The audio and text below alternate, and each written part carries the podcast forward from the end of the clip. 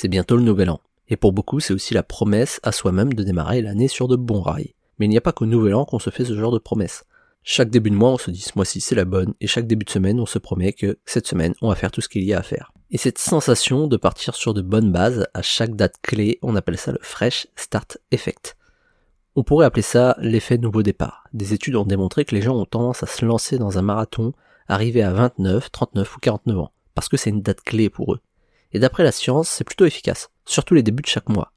Chaque première semaine du mois fait office de point de repère temporel. C'est une sorte de balise qui nous permet de savoir où on en est dans notre vie. C'est à la fois efficace et dangereux. Le côté efficace, c'est qu'on profite d'un petit boost de productivité et de motivation. Ça permet de se lancer plus facilement dans un nouveau projet ou d'adopter une nouvelle habitude sans difficulté.